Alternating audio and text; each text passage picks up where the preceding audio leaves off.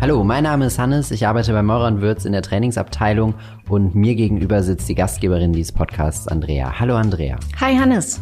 Genau, in dieser Podcast-Reihe lernen wir die verschiedenen Sehnsuchtsorte hinter unseren Düften von Le Destination kennen. Welchen Sehnsuchtsort hast du uns denn heute mitgebracht? Ich möchte euch entführen in die Destination 23 Grad 8 Minuten Nord, 82 Grad 21 Minuten West. Ich würde sagen, wir reisen nach Kuba. Absolut richtig. Wir gehen nach Kuba und dort werden wir den Duft kennenlernen, der sehr dieses beschwingte Leben, die gute Laune, den karibischen Rhythmus und natürlich die Zigarren widerspiegelt. Sehr spannend. Und dazu hast du auch einen spannenden Gast. Du wirst gleich mit Andreas Jung ins Gespräch kommen. Er ist Head of International Key Account bei uns im Haus. Und äh, ich glaube, er hat dir ein paar spannende Geschichten mitgebracht. Und ich bin ganz gespannt, ob ihr euch gleich eine Zigarre anmacht oder einen Rum aufmacht. Es wird auf jeden Fall, glaube ich, ein spannendes Gespräch. Und ich sage viel Spaß und bis später. Ich freue mich sehr. Vielen Dank. Tschüss.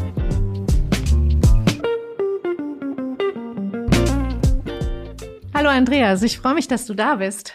Ja, danke, ich freue mich auch. Hallo. Ja, super. Sag mal, du bist bei Maurer und Würz ja, ich fasse das jetzt mal ganz einfach zusammen, für Vertrieb verantwortlich. Was machst du denn genau?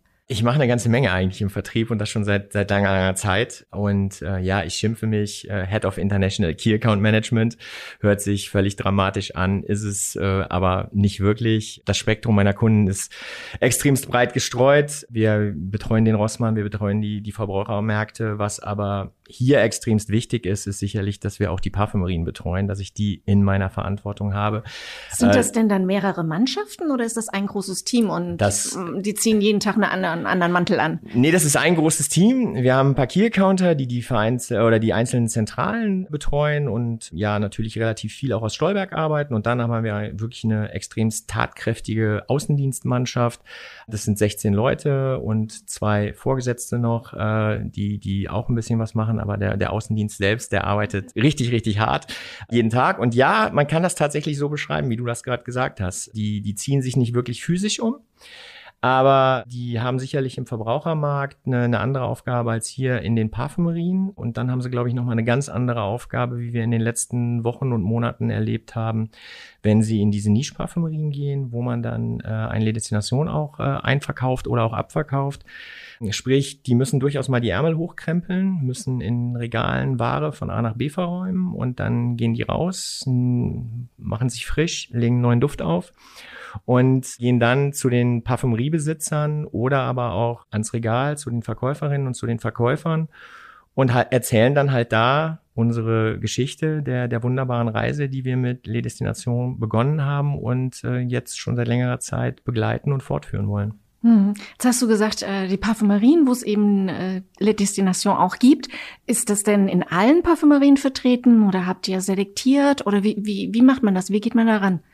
Also in dem Falle sind wir wirklich ganz, ganz selektiv vorgegangen. Also wir, wir besch beschäftigen uns hier mit Parfümerien, die das absolut gehobene Segment verkaufen, die auch wirklich teurere Düfte verkaufen, die sehr, sehr ausgebildete, hochqualifizierte Verkaufs-, äh, Verkaufspersonal ähm, haben, wo sie, wo sie wirklich auch darauf, darauf achten, dass eine Beratung stattfindet, dass jeder Kunde, der ins Geschäft kommt, eigentlich richtig begleitet wird vom Betreten des Geschäftes. Das mhm. heißt, man, man muss wirklich auf die Menschen eingehen.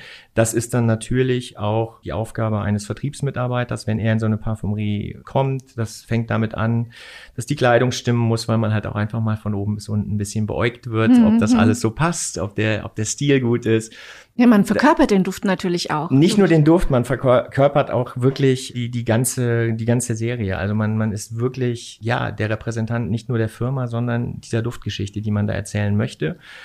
Und hinzu kommt gerade in, in diesen hochpreisigen, nischigen Geschäften, dass man halt auch tatsächlich die entsprechende Kompetenz haben muss, weil man mit absoluten Profis zu tun hat, die hm. über Duft unendlich viel wissen. Wir haben in den letzten Wochen gelernt, dass sie nicht alles wissen, weil wir ja einfach ein paar schöne Erlebnisse hatten, die, die wir auch in-house gemacht haben, wie unsere Niche-Akademie, wo wir dann Herrn Korberger vor Ort hatten, der, der in den extremen Austausch mit uns gegangen ist und der uns am mhm. Ende bestätigt hat. Und, und er ist wirklich jemand mit seiner Parfümerie in Frankfurt, der, der in der Branche, ja, wo wir immer dachten, der weiß alles. Und mhm. er hat dann nach den anderthalb Tagen, die er mit uns zusammen war, A, ein großes Dankeschön ans Team gesendet, hat gesagt, er fand es fantastisch und er hat was gelernt von den Personen des Dufthauses, die uns tatsächlich auch nochmal einiges mit auf den Weg gegeben haben, was wir in so einem Geschäft brauchen, um uns sicher zu fühlen, um in den vernünftigen Dialog zu gehen mhm. und um am Ende ja Geschichten so zu erzählen, dass sie nicht nur eine Geschichte sind, sondern dass was hängen bleibt und, und dass wir halt dann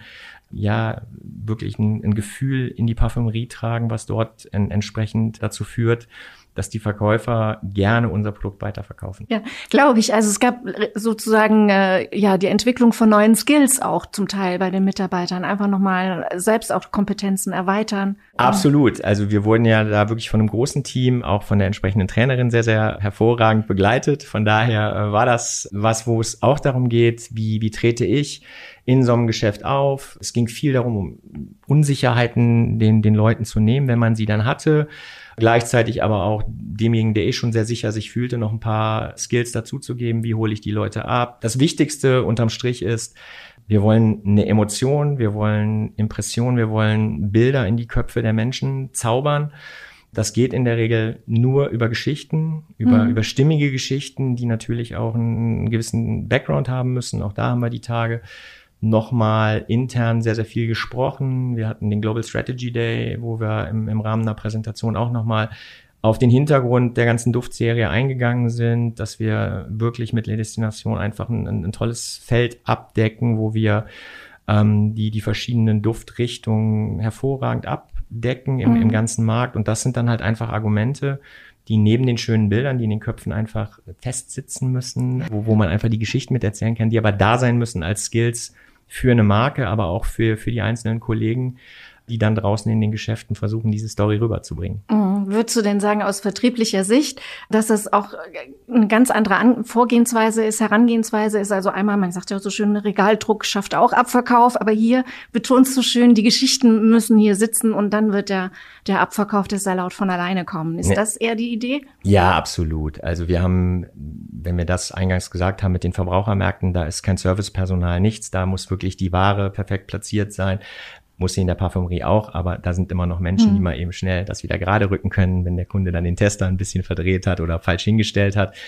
Ja, das ist definitiv extremst wichtig, dass man die Ansprache in der Parfümerie ganz, ganz anders macht als in Märkten oder selbst in einem Kauf- und Warenhaus oder anderen Geschäften. Also es ist hier der, der ganz klare Fokus. Man, man muss die Menschen einfangen. Man, man muss, wenn man das Geschäft verlässt, äh, die Geschichte so hinterlassen haben, dass, dass die Menschen dort einfach Spaß haben, unsere, unsere Düfte in die Hand zu nehmen, mutig sind, diese Geschichte weiterzuerzählen an den Endverbraucher und dann entsprechend darüber den, den Abverkauf halt hinbekommen. Mhm. Also am Ende ist es dann doch wieder ein bisschen schnöder, aber dazwischen ist eine wunderschöne Geschichte eine wunderschöne und eine, eine, ganze Menge Herzblut und da gehört halt auch dazu, dass man sich die Zeit nehmen muss, weil, weil es ist halt einfach so, Personal ist sicherlich heute auch in den Geschäften knapp. Das heißt, man muss auch sicherlich die Momente abpassen, wo die Menschen Zeit haben oder die Verkäuferinnen und Verkäufer Zeit haben, uns zuzuhören. Das ist mhm. dann eben mal nicht in der Rush Hour, sondern das ist dann vielleicht mal nach Feierabend,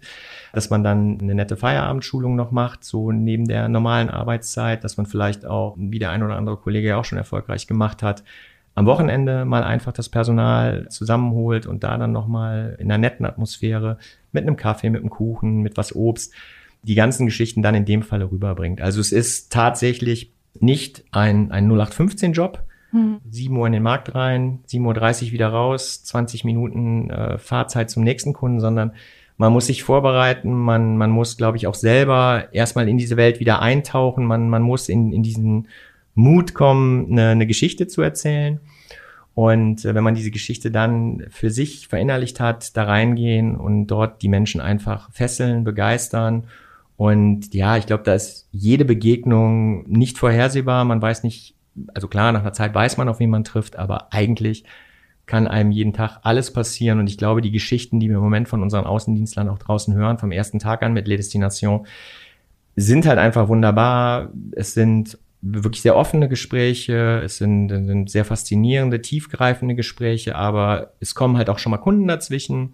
Dann kann man die Geschichte auch teilweise direkt dem Endverbraucher, also sprich dem Kunden, der in die Parfümerie gekommen ist, erzählen. Auch das hat teilweise schon richtig erfolgreich geklappt. Also da sind, sind hm, ganz, ganz viele ja. Geschichten in den letzten Wochen und Monaten passiert, wo während der Vorstellung der Düfte schon die ersten aus dem Regal verkauft wurden. Ja, das ist halt einfach das, was eigentlich für uns den Job im Vertrieb ausmacht und auch irgendwann mal so spannend gemacht hat, dass man eben jeden Tag mit Menschen zu tun hat, die mhm. alle verschieden sind, die alle mal gerade einen krummen Sinn vielleicht haben und nicht immer alle bester Laune sind und die dann alle einzufangen und, und mit totaler Begeisterung äh, von, von so einem Projekt zu überzeugen. Und ja, wir sehen es halt, dass das jeden Tag wächst. Wir kriegen ständig neue Distributionen dazu. Wie gesagt, alles in diesem sehr, sehr hoch selektiven Umfeld. Das heißt, mhm. wir reden aktuell von, von knapp 60 Türen in Deutschland, wo wir unterwegs sein wollen. Hört sich erstmal wenig an, ist aber, wie gerade beschrieben, einfach eine Menge Arbeit und ja. eine Menge Herzblut und Leidenschaft, die dahinter ja. steckt. Große Intensität und ja. Das großartig. auch, auf jeden Fall. Ja. Ist nicht mal eben so getan. Ja, das glaube ich. Du hast uns heute etwas mitgebracht und ich denke, das korrespondiert auch zu dem Duft, den du besonders gerne magst. Das ist korrekt. Also ich habe drei Sachen mitgebracht, die, die sicherlich auch irgendwo den, den Duft widerspiegeln. Das eine ist das, was ich persönlich schon immer mit diesem, diesem Land so verbinde, wenn, wenn ich war selber noch nie da, aber wo ich einfach sage, wenn ich an dieses Land denke, ist es halt einfach ein gewisser Rhythmus, eine gewisse Musik. Von daher ist es eine CD vom, vom Buena Vista Social Club. Kannst du den gut tanzen? Nein. Schade Möchte ich jetzt auch eigentlich. nicht ausprobieren. Und sieht doch keiner. Und sieht doch keiner.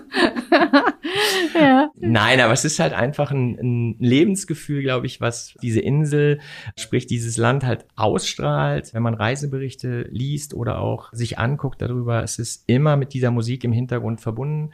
Wenn man die Menschen Kubas sieht, sind sie immer meistens in einer, in einer gewissen Bewegung, die, die schon rhythmisch aussieht, egal welche Altersklasse man dann in, in solchen Berichten sieht. Und ja, das ist halt was Typisches und deswegen, das ist was, was ich absolut so im ersten Step mit Kuba schon mal verbinde und ja, das ist. Das hast du uns die CD mitgebracht. Ne? Genau, der Grund, warum ich die schon mal dabei habe, kann man dann auch schön im Auto hören. Macht auch Spaß, wenn man von Kunde zu Kunde fährt, um sich auf die Gespräche entsprechend vorzubereiten. Geht heute sicherlich auch übers Handy, aber die CD gab es dann doch noch im Fundus. Von daher alles gut. Okay. Das zweite, was ich mitgebracht habe und was, glaube ich, sehr, sehr prägend ist, auch für das Land, aber sicherlich auch später dann für den Duft, ist oder sind die Zigarren, die hier liegen. Ja, Zigarre findet man an allen Ecken und Enden in Kuba. Das, das Land selber ist geprägt von, von, von Wäldern, von faszinierender, fas, faszinierender Natur, aber natürlich auch von reichlich Tabakplantagen, wo, wo die Menschen sehr, sehr hart arbeiten und sich dann auch tatsächlich hin und wieder, und, und das ist dann auch so sehr dieser, dieser Kontrast, den dieses Land hat, zwischen äh, zum einen der Entspannung und zum anderen der, der harten Arbeit, die da ist, dann halt nachgetaner Arbeit auch gerne mal irgendwo hinsetzen und dann ist es halt vielleicht nicht das, was wir alle so im Kopf haben, eine, eine Bar mit Ledersessel und, und Ventilator und, und dem entsprechenden Rum, der als drittes noch hier steht, sondern es sind halt auch einfach mal die, die verschiedenen einfachen Arbeiter auf den Plantagen, die sich nach getaner Arbeit irgendwo zurückziehen und zur Belohnung eine so eine Zigarre rauchen. Und mhm. das weckt natürlich dann, dann Bilder und das, das sind dann Impressionen, die dann, wie gerade schon beschrieben, natürlich auch das, das nächste Bild so freisetzen im Kopf, dass man wirklich sagt, ja, alles zusammengenommen kann man sich dann schon vorstellen, wenn man halt nicht derjenige ist, der, der in diesem Land lebt, der, der vielleicht auch das eine oder andere mitgemacht hat in all den Jahren in diesem Land, dass man dann tatsächlich mal in dieser gerade beschriebenen Bar sitzt, in einem schönen großen alten Ledersessel, in der einen Hand die Zigarre, in der anderen Hand dann das Glas rum und im Hintergrund läuft halt schöne kubanische Musik. Man chillt ein bisschen, man taucht ab.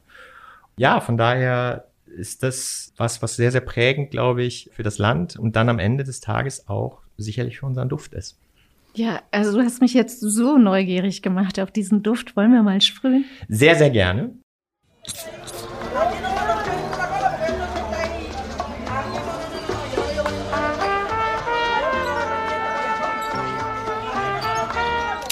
Also Veronique äh, Nüberg, die den Duft kreiert hat, die sagt ja, ne, dieser Duft steht für sie für Lebensgefühl Kuba.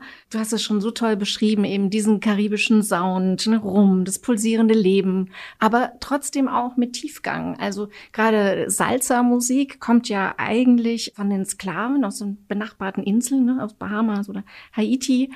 Und genau, äh, genau und die französischen Kolonialherren haben ja da äh, ja ein bisschen freizügiger reagiert auf diese Tradition und haben das eben erlaubt, was nicht alle getan haben. Und so konnte eben auch in Kuba diese Musik und dieser Tanz eben ja, der natürlich Spaß macht, aber der eben auch immer äh, ja die Vergangenheit im Hintergrund hat, mitgenommen werden und weiterentwickelt werden. Genau, das ist das, was du sagst, die, dieser Kontrast. Und ja, es, es gibt halt ein Erlebnis, was, was ich persönlich hatte, weil von, von einer guten Freundin, der, der Freund kommt aus Kuba der hat vor paar Wochen den Duft einfach mal getestet. Der lebt noch nicht so lange in Deutschland, hat den Duft gerochen und er, er hat spontan geantwortet, der Duft riecht wie Heimat. Boah. Und das ist, glaube ich, das, was ich gerade eben versucht habe, in, in den Impressionen, die sowohl die Sachen, die ich mitgebracht habe, aber auch was, was in meinem Kopf vor sich geht, wenn ich diesen Duft rieche, sich immer wieder spiegelt. Die, dieses Land ist extremst kontrastreich. Es ist auf eine gewisse Art und Weise ein bisschen rau. Die Menschen sind schon mal so im ersten Moment ein bisschen rau